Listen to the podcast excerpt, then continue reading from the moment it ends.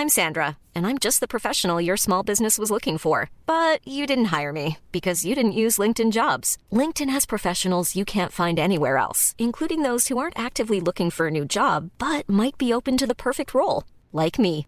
In a given month, over 70% of LinkedIn users don't visit other leading job sites. So if you're not looking on LinkedIn, you'll miss out on great candidates like Sandra. Start hiring professionals like a professional. Post your free job on linkedin.com/people today.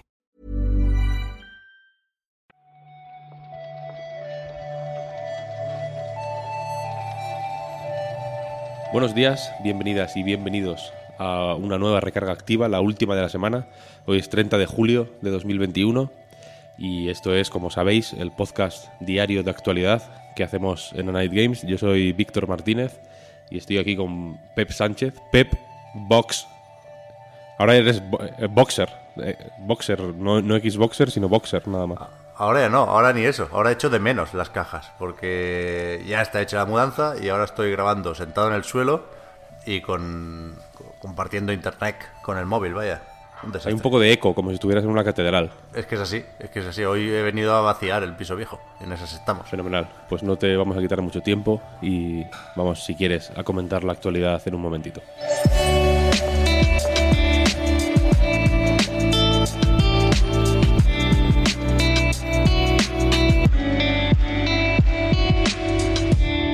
Ayer nos enteramos de una cosilla interesante que tiene que ver con PlayStation 5, con el firmware beta, con la versión beta del nuevo firmware, vaya, que está disponible solo de forma limitada en unas cuantas regiones, en Estados Unidos, Canadá, Japón, en Alemania. Lo más cerca que nos pilla a nosotros es Francia, que también eh, lo tienen, pero bueno, en España no, eh, no, no tenemos acceso a él. Y la cuestión es que este nuevo firmware pues añade una serie de nuevas funciones. Si quieres ahora las comentamos un poquito más, pero igual la más reseñable es eh, que activa el puerto interno para discos SSD, diseñado para ampliar la memoria interna de la consola, básicamente, ¿no? Eh, este puerto, ya digo, estaba desactivado desde que la- salió la consola. No, Sony no había dicho hasta ahora cuándo planeaban activarlo, aunque Bloomberg a principios de año ah, habló con alguien con conocimiento de, de causa y ya dijeron que la idea era verano, así que se confirma que Bloomberg habló con la persona adecuada, vaya. Eh, y eso, básicamente, eh, la- este acceso al puerto viene acompañado con una página de asistencia técnica en inglés de momento, donde te explican cómo cambiar el disco. No es un proceso particularmente fácil, vaya, hay que abrir la consola, hay que, eh, en fin, quitar y poner un montón de tornillitos pequeños y demás. Eh, Sony recomienda una habitación bien iluminada y una y una linterna ¿Qué va? optional pone en el ¿Eso dicen? en el en, el- en la página esta, esta página de asistencia que te digo te pone como antes de empezar recomendaciones y pone como una habitación bien iluminada una mesa de trabajo En serio. un destornillador de precisión Philips número uno Se lo ponen muy difícil, y, ¿no? y optional una una a- a small flashlight Joder, macho. Mira que Es es tan fácil las comparativas, en- en este caso, en las que saldría perdiendo Sony con PlayStation 5, ¿no? Ayer vi una ya de cómo se cambia eh, o cómo se amplía el almacenamiento en Xbox. Pum, le metes la tarjeta este por el culo y, hecho. Cómo se amplía la memoria en PlayStation 5 y efectivamente te lías ahí a destornillar, que, que no es tan, tan, tan complicado como puede llegar a sonar, creo yo. Tampoco es algo que debas hacer cada semana. No, no vas a comprar muchos discos SSD, creo yo. Pero sí que es verdad que entiendo que había ganas de, de volverle por ahí, aunque sea lo de cómo se comparten juegos, ¿no? Con PlayStation 4. Y, creo que vamos a ver comparativas de estas. Pero yo nunca recuerdo, Víctor, qué, qué era oficial y qué dijo Bloomberg, pero en mi cabeza lo de eh, tener que esperar para poder ampliar el almacenamiento por ahí tenía que ver con la refrigeración, ¿no? Se decía que un firmware activaba alguna mandanga que permitía al ventilador regular la velocidad, no sé qué. Bueno, se viene ampliación de almacenamiento por fin y, y si acaso lo práctico, lo que nos interesa aquí es cuánto nos va a costar la broma.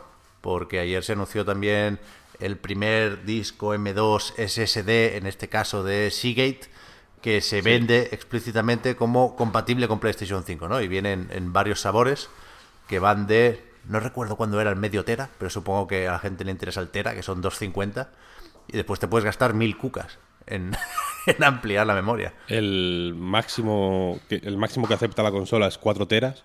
En esta misma página de soporte hay un montón de... O sea, hay una tabla muy extensa con los requisitos específicos que eh, tiene que tener el disco duro para ser compatible. Como dices, ayer se, eh, se, ha- se hablaba de este FireCuda 530 famoso, que es el primero que es mm, explícitamente compatible, pero imagino que irán saliendo poco a poco más, aunque de momento, pues sí, va a ser más o menos carete, ¿no? Eh, ¿Eh? Ampliar el, el almacenamiento.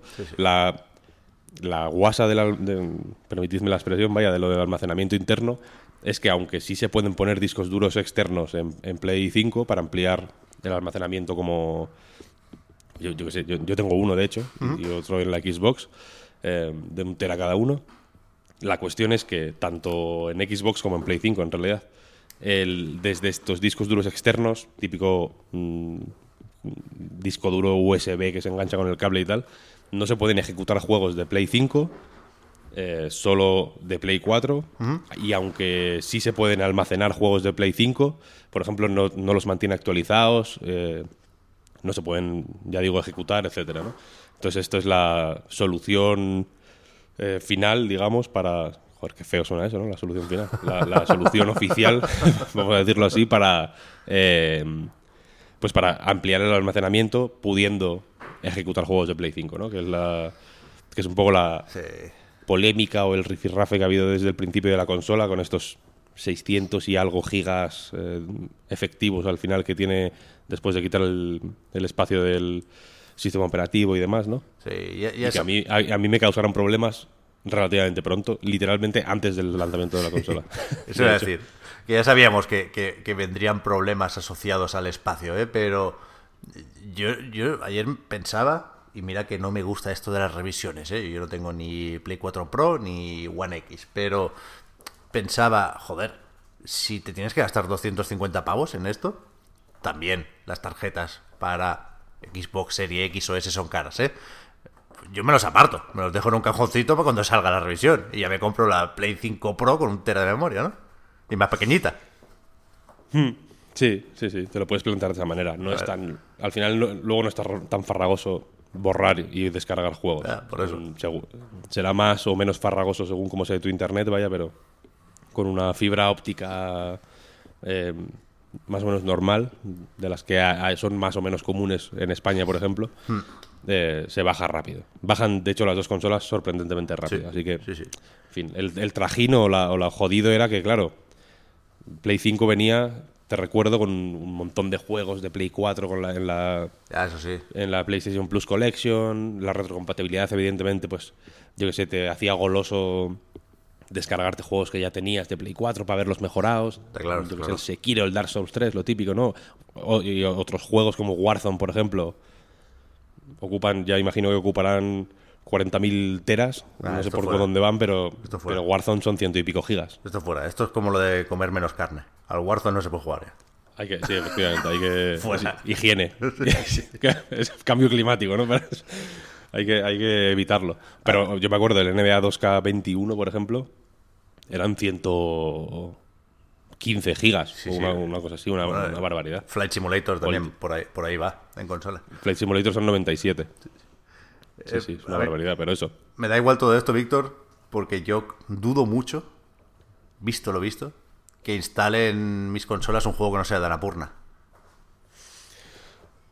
Buena, buena, buena transición ahí, efectivamente, porque Annapurna Interactive eh, celebró ayer su eh, showcase veraniego, que ya sabíamos que se iba a celebrar, ¿no? Me parece. O- Sí, o sí, sí. no si se- Avisaron. era sí. el- un- uno de los eventos del verano, vaya, y, y aprovecharon este, esta presentación eh, para agradecer el apoyo que han recibido en estos años que llevan, que no son tantos en realidad, aunque, aunque parezcan, o aunque sean, de hecho, el publisher indie de moda ahora mismo Eh, llevan más o menos poco, pero efectivamente pues, se han ganado el favor de, de- de muchísima gente y quisieron agradecerlo pues haciendo esta presentación y acercando información sobre ocho juegos, eh, ocho de sus próximos lanzamientos, aparte de información sobre nuevos estudios. Eh, por ejemplo, había un...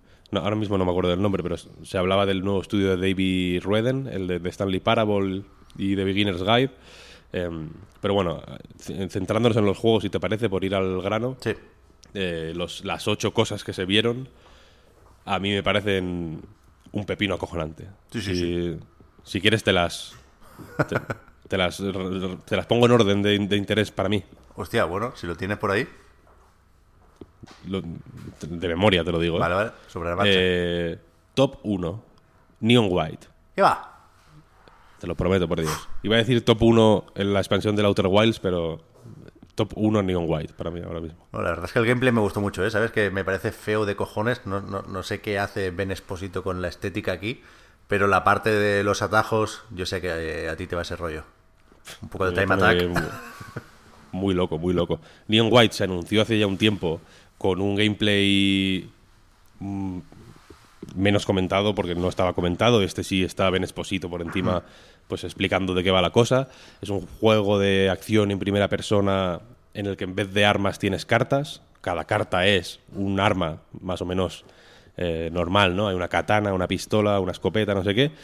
Y la cosa es que puedes usar esas cartas para disparar las armas o puedes descartarlas o, que, o quemar. Yo digo quemarlas, me suena más bonito.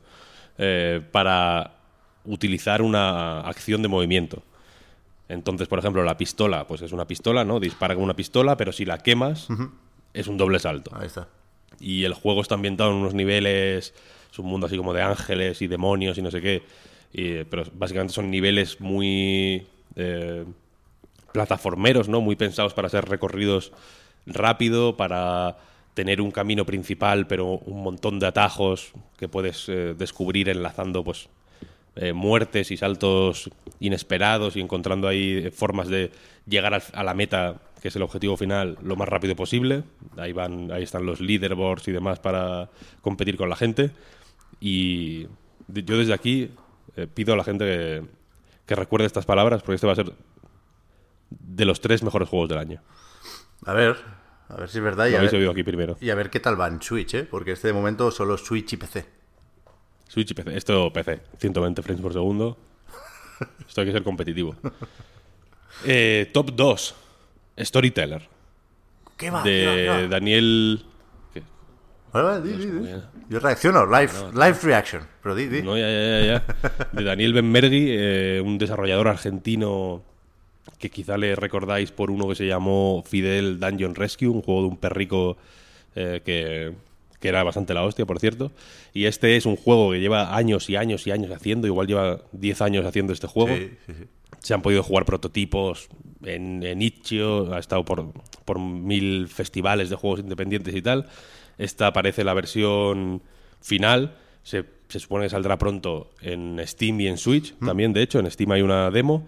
Y la cosa va de eh, coger eh, historietas más o menos estereotípicas ¿no? y conocidas, en plan Drácula o Shakespeare, o no sé si es Shakespeare eh, per, per se o, o algo, una historia tipo Shakespeare, y la cosa es que cogiendo los eh, temas y los personajes y demás, los puedes ir reconfigurando para generar tus propias eh, historias. Tiene un poco de juego de puzzles y tiene un poco de motor de motor narrativo, ¿no? O motor de, de historias para pues, crear situaciones inesperadas, dramáticas, descacharrantes, etcétera, etcétera.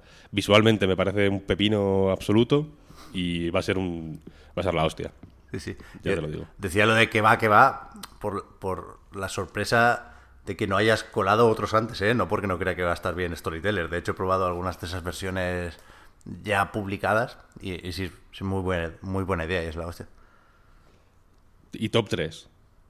Y luego ya si quieres vamos en orden. Skin Deep. El Immersive Sim de Blendo, los de 30 Flights of Loving, Quadrilateral Cowboy, Gravity Bone, quizá el más... eh, gra- el mejor, ¿no? Igual Gravity Bone para mí. Para mí sí.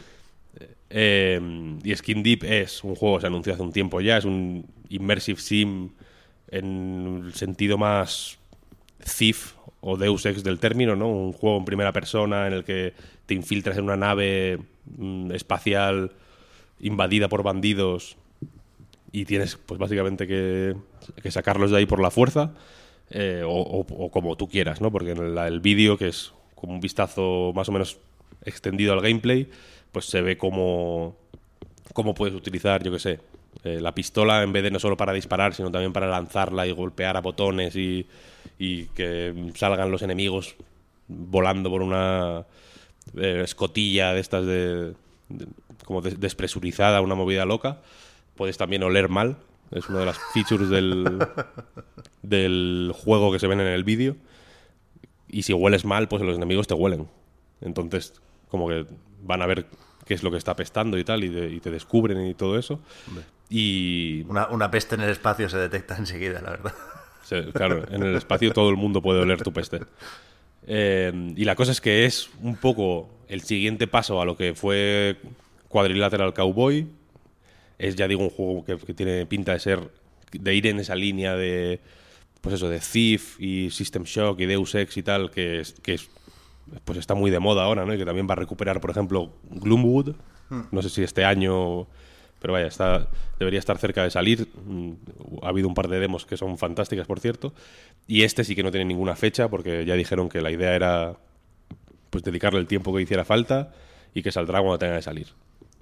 Que sea así y, y de momento sale en Steam, nada más. O está anunciado solo, solo para Steam, vaya. Puede ser.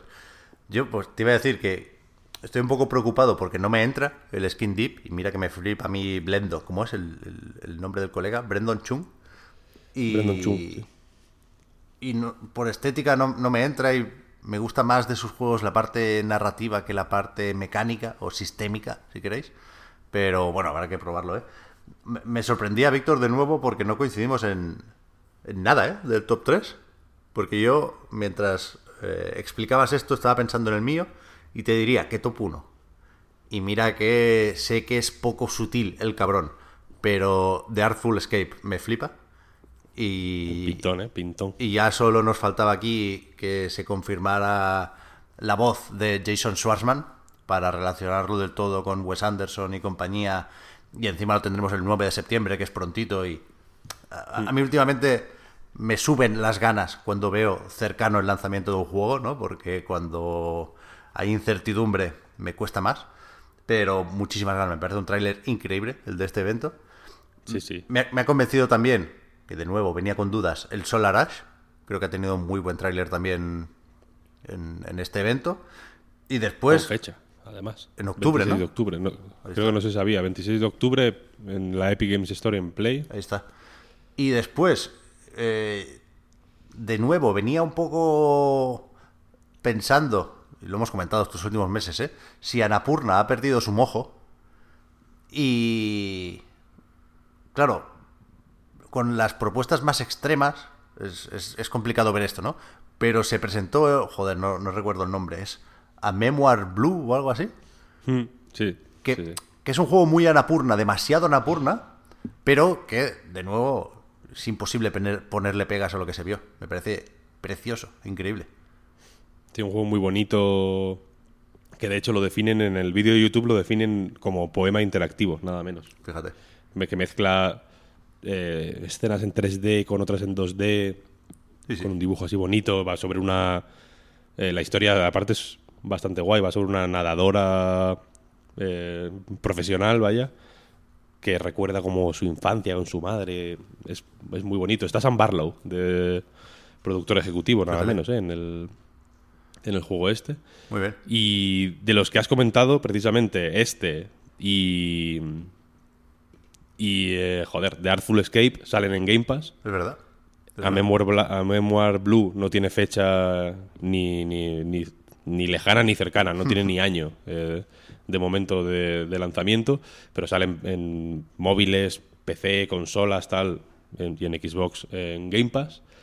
Y ya hemos dicho seis de los ocho, y los otros dos son Stray, el del gatico, que pinta guay.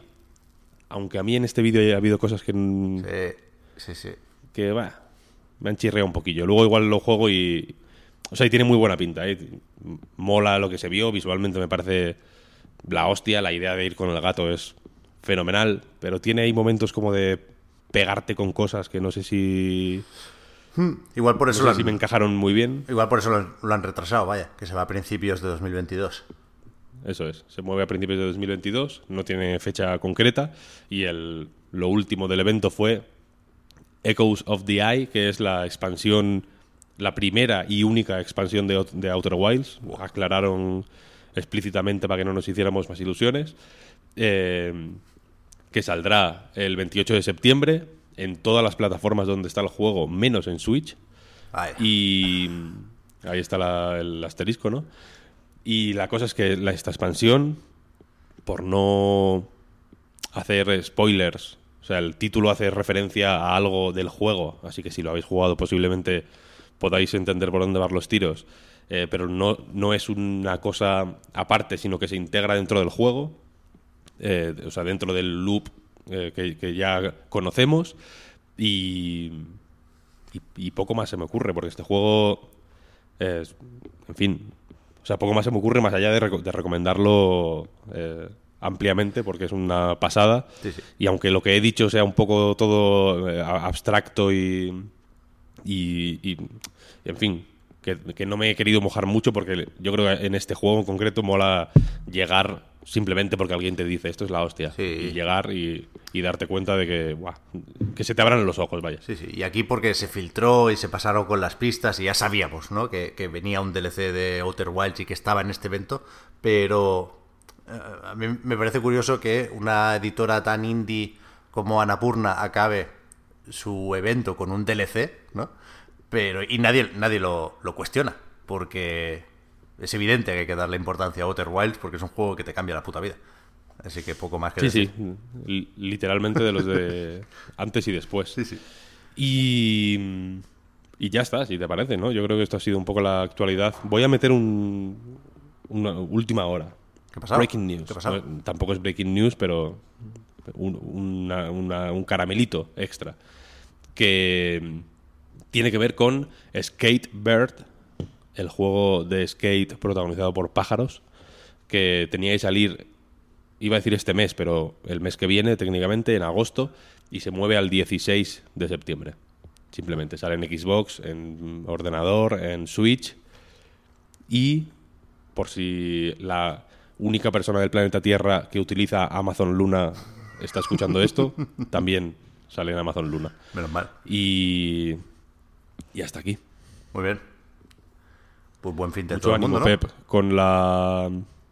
Con, con tus mudanzas, con tu, con tu recoger, con tus cosas. Gracias, gracias. Va bien la cosa de momento, no me quejo. Bien, pues que siga así. Y eso, buen fin de a todo el mundo. Muchas gracias por escucharnos, por darnos apoyo, por lanzarnos comentarios y por hacer que a Night Games sea posible gracias a vuestro apoyo en, en patreon.com barra a Night Reload. Ahí está. Y lo dicho, volvemos la semana que viene. Chao. Chao, chao. Gracias a ti también, Víctor. Chao. A ti.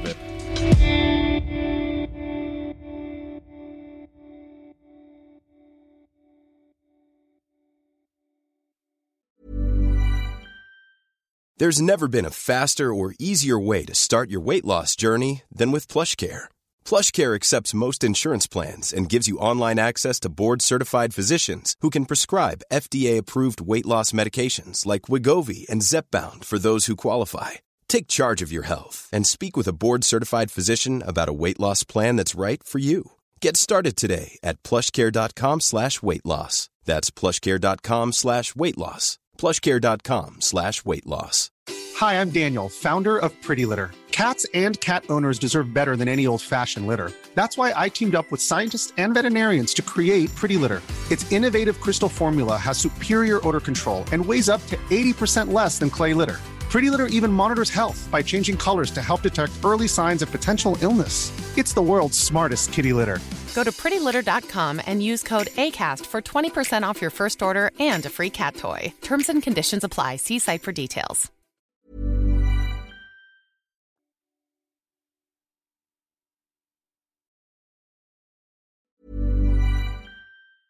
Mom deserves the best, and there's no better place to shop for Mother's Day than Whole Foods Market. They're your destination for unbeatable savings, from premium gifts to show-stopping flowers and irresistible desserts. Start by saving 33% with Prime on all body care and candles. Then get a 15-stem bunch of tulips for just $9.99 each with Prime. Round out Mom's menu with festive rosé, irresistible berry chantilly cake, and more special treats. Come celebrate Mother's Day at Whole Foods Market.